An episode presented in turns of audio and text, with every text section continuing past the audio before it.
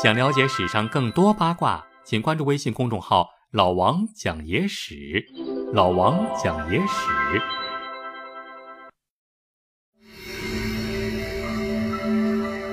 死而复生的世界悬案——格林姆斯姐妹谋杀案。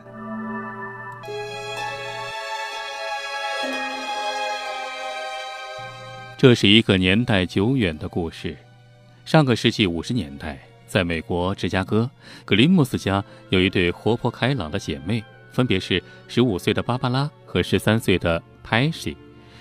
一九五六年十二月二十八号晚间，他们俩相约去芝加哥城区看电影，那是猫王的首部银幕作品《铁汉柔情》。在那个年代，没有一个女孩可以抵挡得住猫王的魅力。然而，那晚之后，他们再也没有回过家了。三周之后，姐妹二人冰冷、浑身赤裸的尸体被人发现遗弃在路边，苍白的肢体凌乱曲折，像是被人从疾驰的车辆里随意丢弃出来的。芭芭拉的胸口有一道浅浅的刺伤，按理说不应该致命。可是，调查人员没办法从他们身上找出更有说服力的死因。这起案件始终调查不出结果，就这么一直搁置着。直到二零零九年，有位即将退休的刑警翻阅当时的调查报告，才惊觉这起案件比想象中的诡异得多。原来。当格林莫斯姐妹失踪后，有大量的目击者向警方汇报他们的行踪，但对比验尸报告中的死亡时间，发现这对姐妹在被人看到的时候就应当已经死了。首先是姐妹俩的朋友，他们说，当晚的确有人看到芭芭拉和 Tracy 进入了电影院。电影结束后，他们搭上了回家方向的公交车，不过在半路上临时下车了。另外，还有两个男孩说，后来看到那对姐妹在距离他们家两条街以外的地方有说有笑。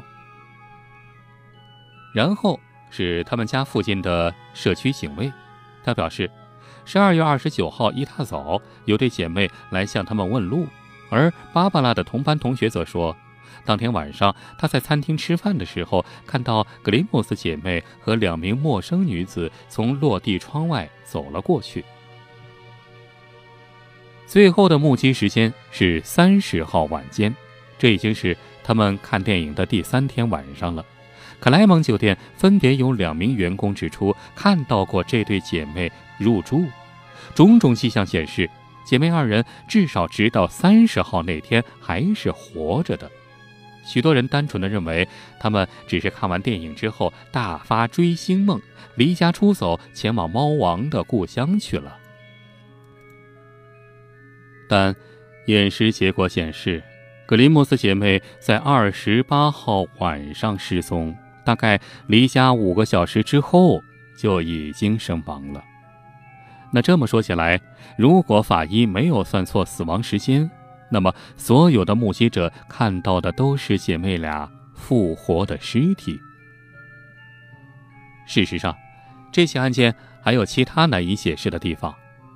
一九五七年一月十四号，那是格林姆斯姐妹失踪两周后，有一个电话打到了佩西的好朋友山德拉家里，那是一个深夜来电。第一次是山德拉的母亲接起来的电话，马上挂断了。几分钟之后，电话再次响起。这次，对方有人说话了。那是一个细小微弱的嗓音问道：“桑德拉在吗？”当桑德拉揉着眼睛走到电话旁边的时候，电话又挂断了。但山德拉的母亲发誓说，电话那一头绝对是派西的声音。一月十五号。警方仍然为了格林姆斯姐妹的失踪忙得焦头烂额，却突然接到了一通匿名电话。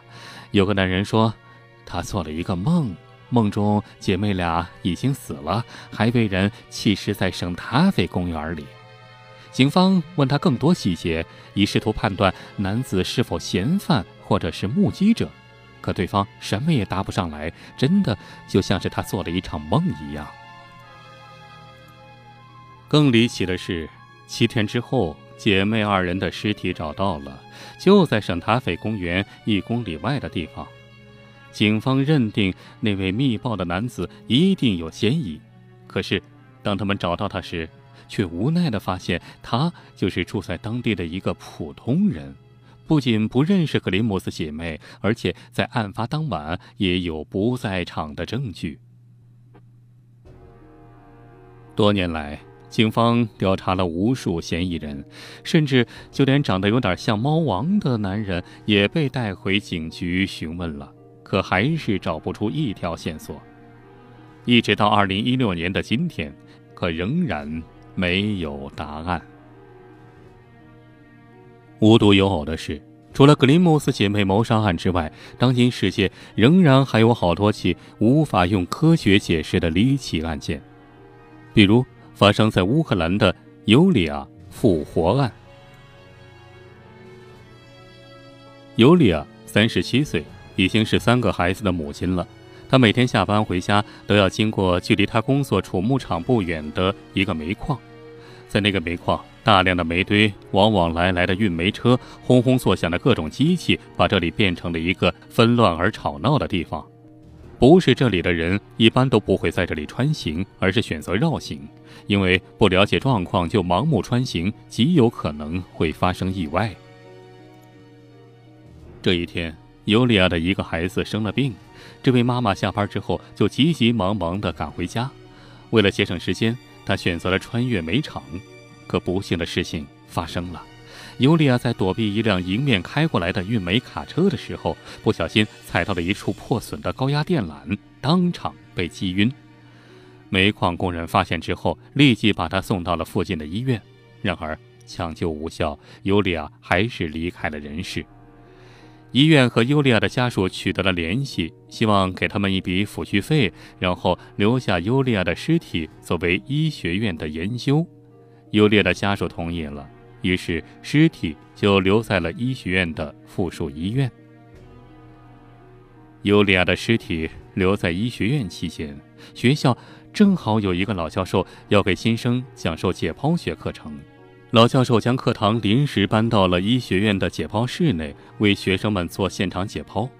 解剖室里停放着许多尸体，为了保证这些尸体和人体器官不腐烂，解剖室的气温比外界的都要低很多，也总是给人一种阴森恐怖的感觉。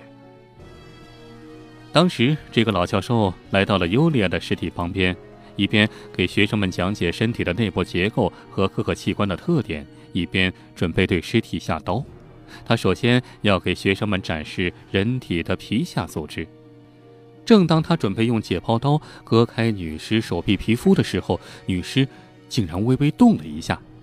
出于职业敏感，教授立即醒觉起来：莫非这个人还没有死？他伸手碰摸尤利亚的皮肤，感受到了一点温度，于是马上停止了解剖。学生们也围过来观察。就在这个时候，尸体又轻微的动了一下，紧接着，动的幅度越来越大，越来越频繁。老教授立即停止了解剖课课程，安排同学们把尤利亚送到了急救室进行抢救。经过医生的全力救护，尤利亚奇迹般的死而复生了。他不仅重新获得了生命，而且几个月之后身体就完全恢复了，可以继续工作了。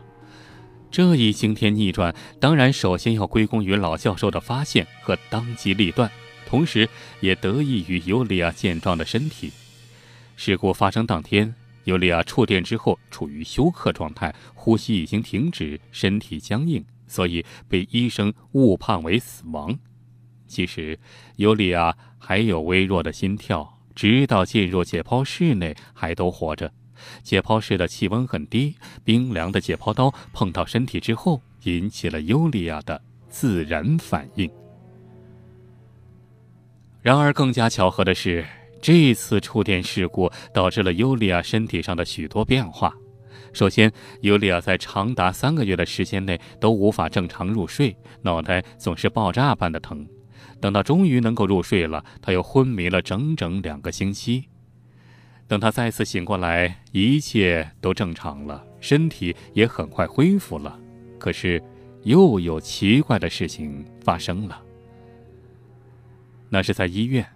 在医院有一天早上，医生照例查房的时候，已经恢复了健康的尤利娅眼神不定，左右忽闪。问他有什么情况，尤利娅显得有些激动。他问医生今天早上是不是吃了蛋挞，还喝了牛奶。医生很惊讶，问他是怎么知道的。尤利娅说了一句令所有人都感到震惊的话：“我能看到你的内脏，衣服完全不能阻挡我的视线。”医生当然不信，但是当尤利娅说出了在场所有人吃的早餐，以及甚至描绘出了一个同房病人身体内的肿瘤之后，所有人都不得不相信了。尤利娅获得特异功能的事儿不胫而走，很多人都来找她看病，这让医院很无奈。后来，他们干脆把尤利娅留在了医院，代替 X 光机替医生来进行诊断。尤利娅从此不再去原来的宠牧场工作了。不过，她的特异功能也给她带来了一些不便，比如，据说她看到的人都是骨架和内脏，已经不能像有正常人那样的正常审美了。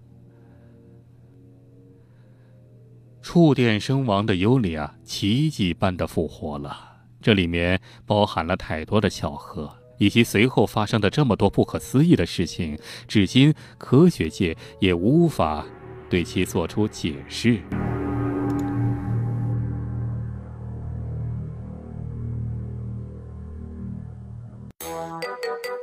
如果您还想看到更多精彩内容，欢迎关注老王的微信公众号“老王讲野史”，里面有更多精彩文章、视频、音频、珍贵绝版老照片比如，您发送“月球”两个字儿，就可以看到传说中的月球背面照片；你发送“埃及”两个字儿，就可以看到古埃及神秘金字塔和传说中的时空之门；你发送“香港”两个字儿，就可以看到香港十大奇案系列；你发送“苏联”两个字儿，就可以看到前苏联克格勃 UFO 秘密档案的纪录片儿。包括您想听什么故事，都可以在微信里告诉老王。好了。更多精彩内容，欢迎关注微信公众号“老王讲野史”。咱们呀，在微信里再见吧。